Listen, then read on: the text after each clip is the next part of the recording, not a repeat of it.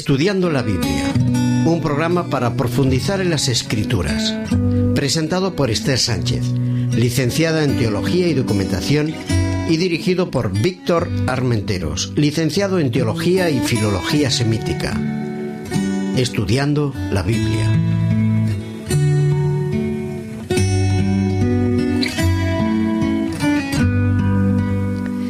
Amigos oyentes, con ustedes de nuevo para estudiar el libro de Isaías en nuestra serie Consolaos, pueblo mío. En esta ocasión eh, estudiaremos la lección número 5 titulada Noble Príncipe de Paz. Y con nosotros, como siempre, Víctor. ¿Cómo estás, Víctor? Bienvenido. Muy bien, Esther. Hoy tenemos una lección preciosa, seguramente una de las mejores descripciones que se hace acerca de, Dios y acerca de, de su Hijo. Pero bueno, vamos a ir escuchándolo. Muy bien. Vamos a, en primer lugar a tener la lectura del capítulo 9 de Isaías y los versículos del 1 al 21.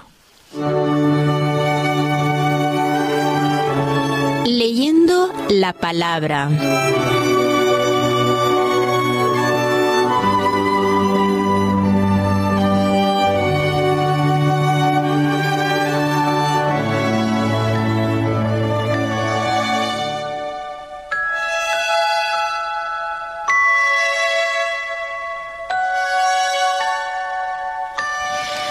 Mas no habrá siempre oscuridad para la que está ahora en angustia, tal como la aflicción que le vino en el tiempo en que livianamente tocaron la primera vez a la tierra de Zabulón y a la tierra de Neftalí, pues al fin llenará de gloria el camino del mar de aquel lado del Jordán en Galilea de los gentiles. El pueblo que andaba en tinieblas vio gran luz, a los que moraban en tierra de sombra de muerte, luz resplandeció sobre ellos multiplicaste la gente y aumentaste la alegría. Se alegrarán delante de ti como se alegran en la siega, como se gozan al repartirse un botín. Porque tú quebrantaste su pesado yugo, la vara de su hombro y el cetro de su opresor como en el día de Madián. Porque todo calzado que lleva el guerrero en el tumulto de la batalla y todo manto revolcado en sangre serán quemados, serán pasto del fuego. Porque un niño nos ha nacido, Hijo nos ha sido dado, y el principado sobre su hombro se llamará su nombre admirable consejero, Dios fuerte, Padre eterno, príncipe de paz. Lo dilatado de su imperio y la paz no tendrán límites sobre el trono de David y sobre su reino, disponiéndolo y confirmándolo en juicio y en justicia desde ahora y para siempre. El celo de Jehová de los ejércitos hará esto. El Señor lanzó una palabra contra Jacob y ella ha caído en Israel. La conocerá todo el pueblo, Efraín y los moradores de Samaria. Con soberbia y con altivez de corazón dicen, Los ladrillos cayeron, pero edificaremos de cantería. Cortaron los sicomoros, pero en su lugar pondremos cedros. Pero Jehová levantará a los enemigos de Recín contra él juntará a sus enemigos de oriente los sirios y los filisteos del poniente, y a la boca llena devorarán a Israel. Ni con todo eso ha cesado su furor, sino que todavía su mano está extendida. Pero el pueblo no se convirtió al que lo castigaba, ni buscó a Jehová de los ejércitos, y Jehová en un mismo día cortará de Israel cabeza y cola, rama y caña. El anciano y venerable de rostro es la cabeza, el profeta que enseña mentira es la cola, porque los gobernadores de este pueblo son engañadores y sus gobernados se pierden. Por tanto, el Señor no tomará contentamiento en sus jóvenes, ni en sus huérfanos y viudas tendrá misericordia, porque todos son falsos y malignos, y toda boca habla despropósitos. Ni con todo esto ha cesado su furor, sino que todavía su mano está extendida, porque la maldad encendida como un fuego, cardos y espinos devorará se encenderá en lo espeso del bosque y serán alzados como remolinos de humo. Por la ira de Jehová de los ejércitos se oscurece la tierra, y el pueblo es como pasto del fuego. El hombre no tiene piedad de su hermano, cada uno devora a la derecha y tiene hambre, come a la izquierda y no se sacia. Cada cual come la carne de su prójimo. Manasés devora a Efraín, Efraín a Manasés, y ambos se levantan contra Judá pero ni con todo esto ha cesado su furor, sino que todavía su mano está extendida.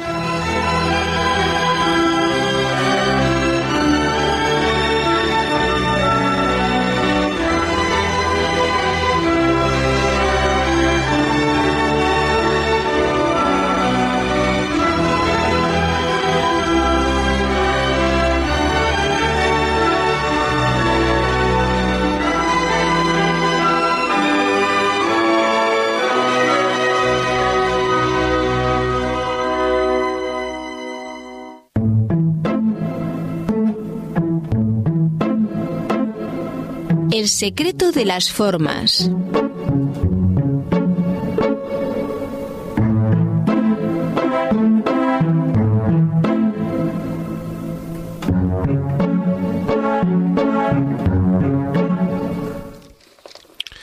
Nos encontramos mm, con un texto, el que hemos leído, que forma parte de un gran quiasmo, de una estructura mayor, que desde el capítulo 8, versículo 19, al capítulo 11, mm, versículo 9. El centro de este quiasmo serían los versículos del 18 al 21, textos de fuerza, de, de batalla, textos tristes. Sin embargo, de toda esta película yo quisiera destacar una descripción del príncipe de paz, el noble príncipe de paz, que me parece preciosa. Nosotros vamos a destacar sobre todo la primera parte del relato que hemos leído, que sería pues el versículos entre el 1 y el 7, en que se nos va a hablar de esa promesa, la promesa de, de un hijo, de un muchacho, que va a ser un, una persona cargada de energía positiva, de acercamiento a, a las personas, de consejo, etcétera. Voy a hacer, sin embargo, una reflexión, porque hablaremos más adelante de, ese principio de paz, sobre el centro del quiasmo. Cuando solo leamos el centro del quiasmo, del 18 al 21, observamos cómo hay una serie de imágenes que nos muestran el, la tristeza, la devastación de la guerra. La maldad se compara a un fuego, un fuego que devora cardos y espinos, hasta las hierbas que crecen naturalmente son eliminadas. Se encenderá lo espeso del bosque y habrá remolinos de humo. Es la imagen de la batalla, la imagen de la destrucción, del final de la destrucción, del final de la batalla. Imaginaos las escenas de aquella época y escenas de nuestra época también, cuando se ve una llanura, una planicie llena de imágenes de humo, de fuego, de devastación. El juicio de Jehová se oscurece en la tierra. Hay tanto nube, hay tanta devastación que no se ve el juicio de Dios. El hombre, el causante de esto, es quien se devora como depredador el uno al otro. Es un texto triste, pero es el resultado de los objetivos y las perspectivas del hombre. Un texto que se encuentra en mitad de los capítulos que estamos comentando.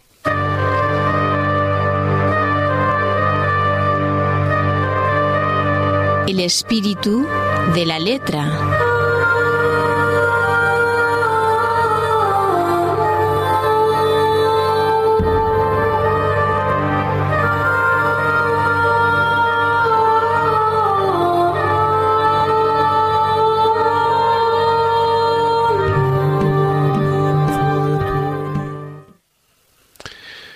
Bueno, para empezar nos encontramos con que en realidad este capítulo no empieza aquí, empieza unos versículos antes en hebreo. ¿eh? De hecho, el último día por eso lo leíamos.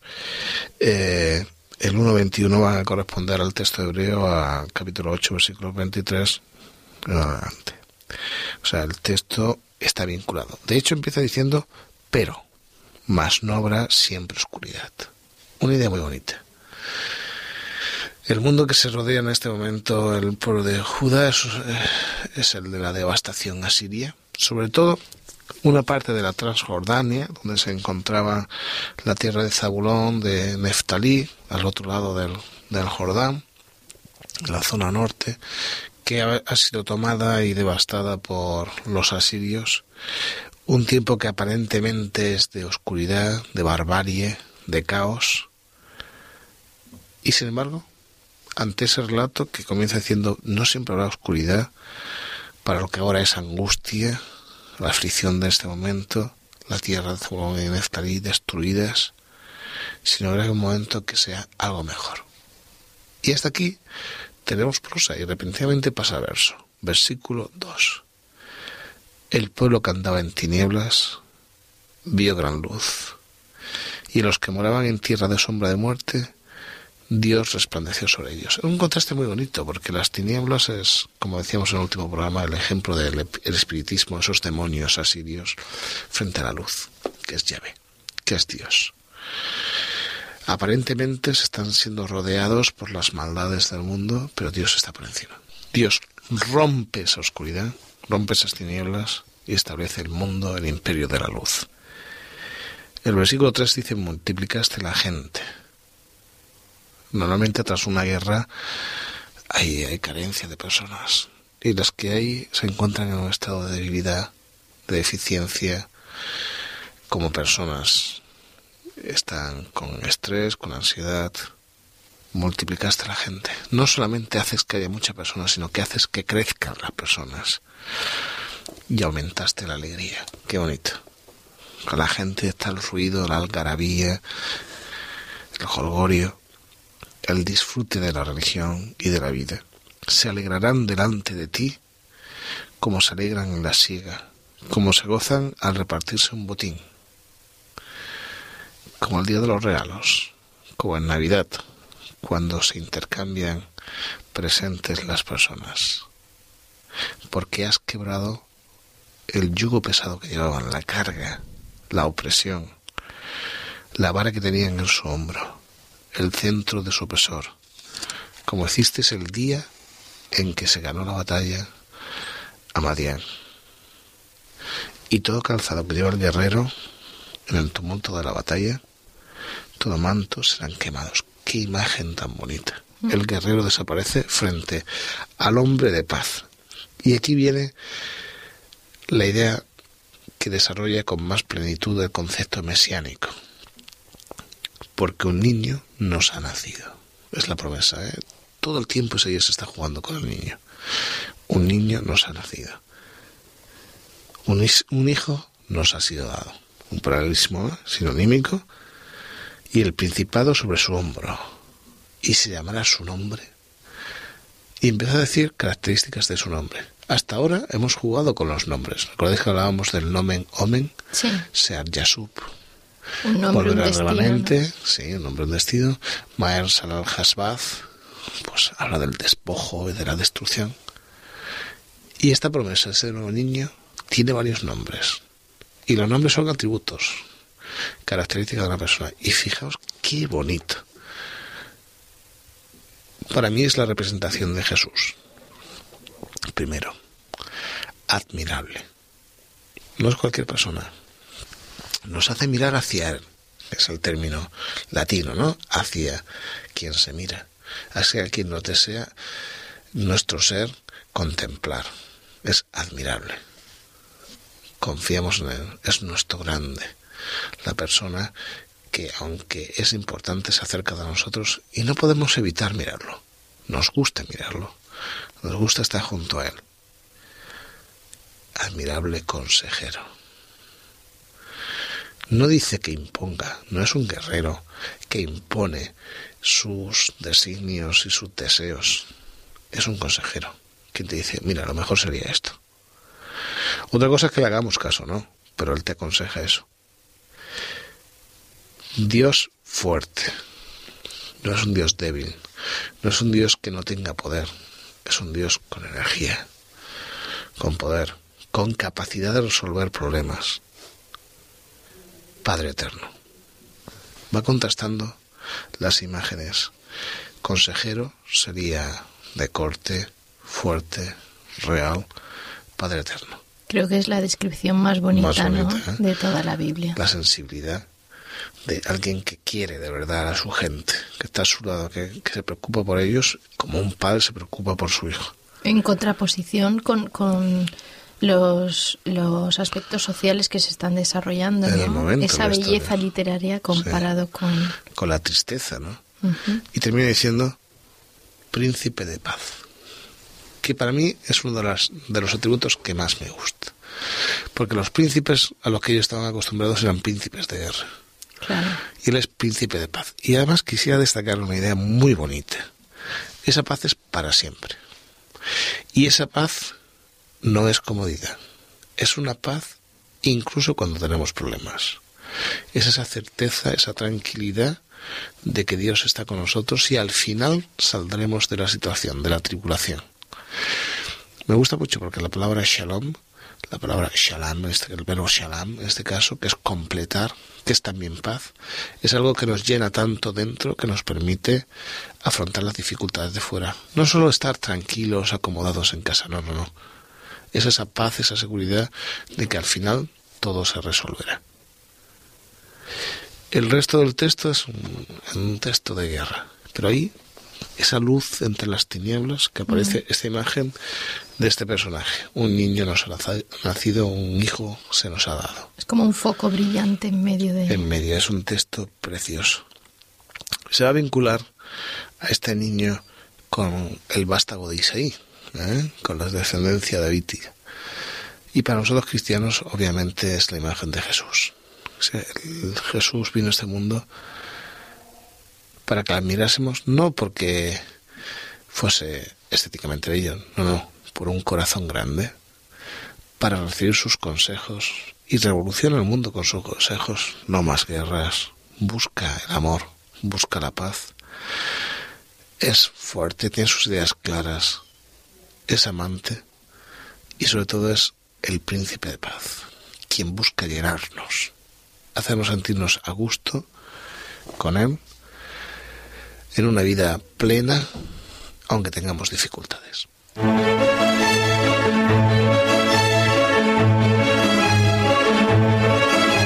Otras miradas, otras lecturas.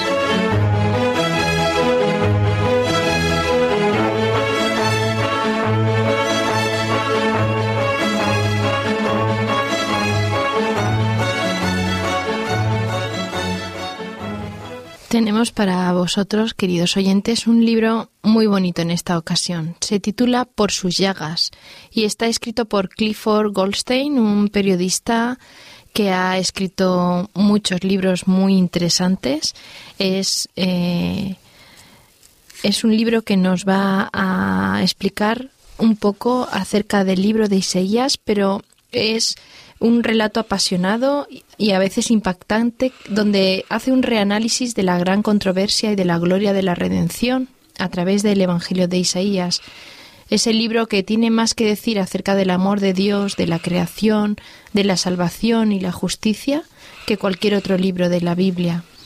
Por sus llagas es un libro en donde el autor ha querido servirnos un manjar sólido para aquellos que verdaderamente tienen hambre y sed de justicia, de gracia, de verdad y de comprender a Dios. El libro está publicado por Publicaciones Interamericanas. Lo pueden tiene muchas sucursales en varios lugares del mundo, pero tienen una página web www.apia.com donde pueden localizarlo. Además, en cualquier librería religiosa seguramente lo tienen. Solo recordar que el libro lo que nos aclara un poco es el mensaje de Isaías. Dice que no se rindan, no dejen de esperar, no dejemos de confiar, no dejemos de creer, porque nuestro Redentor hoy en día todavía vive y por sus llagas nosotros hemos sido curados. Con ustedes, para la lectura de esta parte, por sus llagas.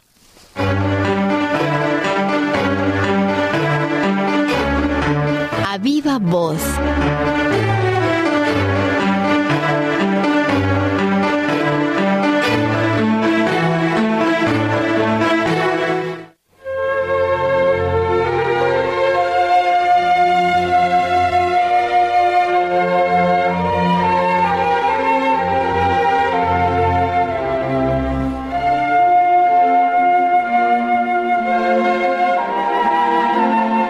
Es imprescindible como cristianos que hagamos una asociación de este texto tan hermoso a Cristo, al nacimiento de Jesús. Y yo quisiera retomar una idea judía del primer siglo que me parece sumamente bonita. El mundo rabínico de la época de Jesús dividía el mundo en tres secciones.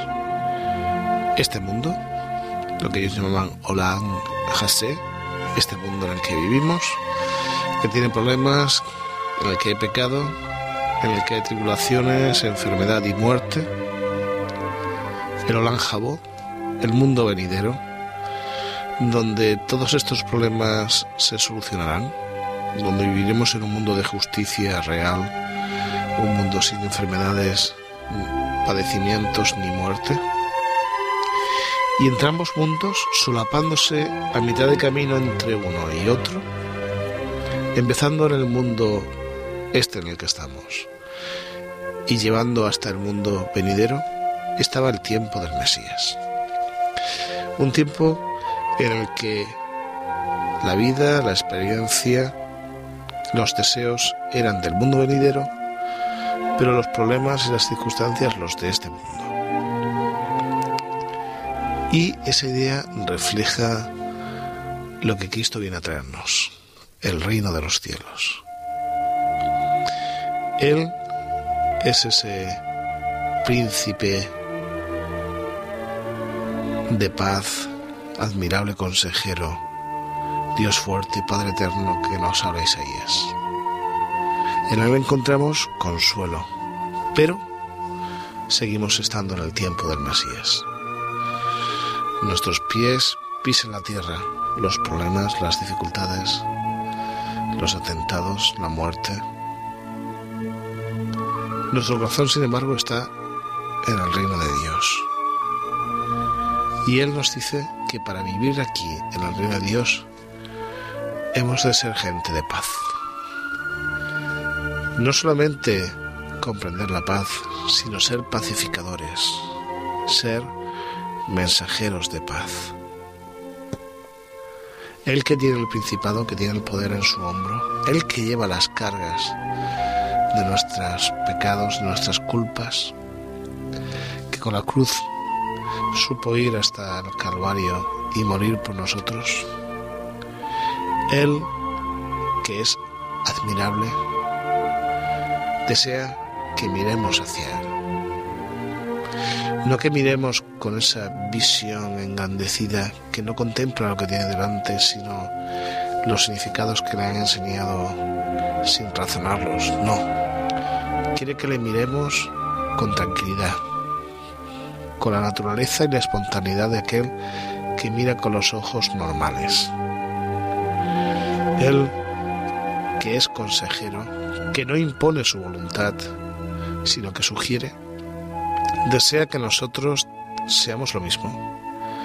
Personas que no imponen su voluntad, que no rompen la libertad de los demás, sino que sugieren que aconsejan de la mejor manera, que están al lado cuando se les hace falta. Él, que es Dios fuerte, nos pide que tengamos una identidad clara. Vivimos un tiempo de dificultades ideológicas. Las grandes ideologías se han tambaleado en el siglo XX. Y hoy día hay cierto relativismo con casi todo menos con el materialismo. Y Él nos pide, ten tus ideas claras. Que no comprendes toda la verdad, vale, pero sé consecuente. Intenta ser una persona equilibrada. Él, que es Padre Eterno, nos pide que seamos buenos hermanos, que pensemos en nuestros hermanos menores y mayores, y que si es posible, les protejamos, les cuidemos, les querramos como queremos a nuestros familiares. Y sobre todo, Él que es príncipe de paz, nos pide que enseñemos a los demás a vivir en equilibrio, en paz. Y esta idea tan bonita la asocio con un capítulo de Isaías que me fascina, que está vinculado con el mensaje de Jesús. Isaías 12. En aquel día dirás, cantaré a ti, Yahvé, pues aunque te enfadaste contra mí, tu indignación desapareció y sin embargo me consuelas. He aquí, Dios es mi salvación. Me voy a asegurar no voy a temer, porque mi canción y mi fortaleza es ya, Yahvé, quien ha sido siempre salvación para mí. Sagaréis con gozo aguas de las fuentes de la salvación. Y diréis en aquel día, cantad a Yahvé, aclamad su nombre, haced célebres en los pueblos sus obras, recordad que su nombre es engrandecido. Cantad salmos a Yahvé, porque ha hecho cosas magníficas. Sea sabido esto por toda la tierra regocíjate y canta, oh moradora de Sión, porque grande es en medio de ti el Santo de Israel.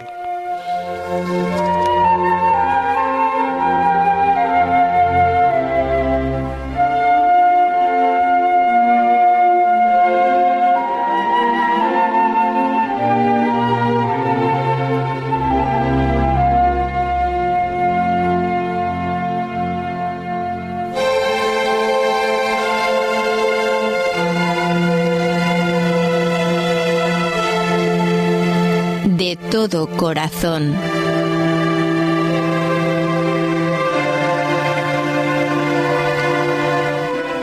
Terminamos nuestro programa con una parte musical especial dedicada a Jesús, el nombre sobre todos los nombres.